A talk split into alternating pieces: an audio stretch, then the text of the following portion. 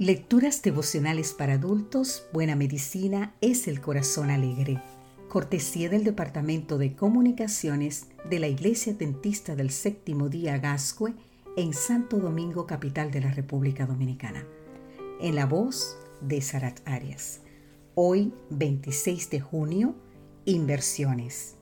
Leemos en el libro de San Mateo, capítulo 6, versículo 21, porque donde esté vuestro tesoro, allí estará también vuestro corazón. Imagina que tienes suficientes recursos para vivir y que te das cuenta que con un poco de organización y visión de negocios podrías realizar una inversión que te dará ganancias en el tiempo. Tu propósito es encontrar aquel negocio o actividad que te pueda proveer algún beneficio futuro, pero tu experiencia en negocios no es suficiente y comienzas a pedir consejos para no malgastar tus bienes. ¿A quién le consultarías? ¿Pedirías consejos a familiares o amigos? ¿Buscarías asesoramiento financiero? En un artículo titulado Aspectos de la psicología del inversor, el psicólogo Daniel Kahneman y el investigador financiero Mark Frippi identifican algunos aspectos cruciales a la hora de realizar una inversión. Primero, señalan que la mayoría de los inversores no tienen claros sus propios intereses y verdaderos deseos. En segundo lugar, existen muchos hechos relevantes en una transacción que son ignorados, por lo que no es posible contar con la certeza de una inversión exitosa. Por último, la capacidad para aceptar consejos en este ámbito y soportar las consecuencias de las decisiones resulta bastante limitada. En otras palabras, si deseas realizar una buena inversión, necesitas conocer tus verdaderos intereses, los cuales dependen de tus valores.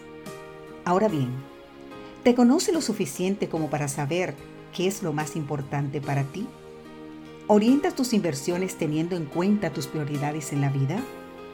Y siendo que existen aspectos ignorados en toda transacción, ¿a quién pedirías un buen consejo?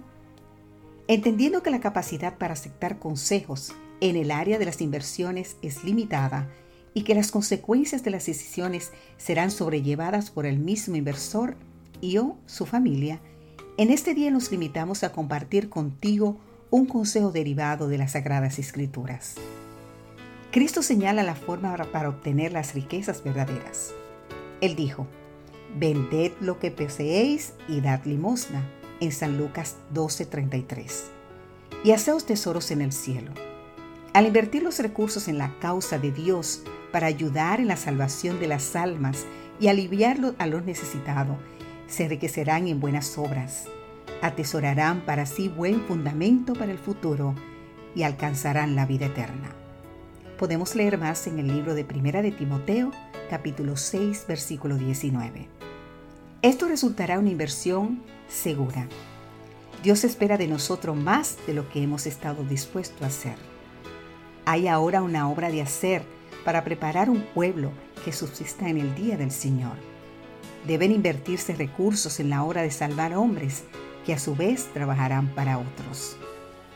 Que Dios hoy nos ayude para realizar la mejor inversión, porque donde esté nuestro tesoro, allí también estará nuestro corazón. Que Dios hoy te bendiga.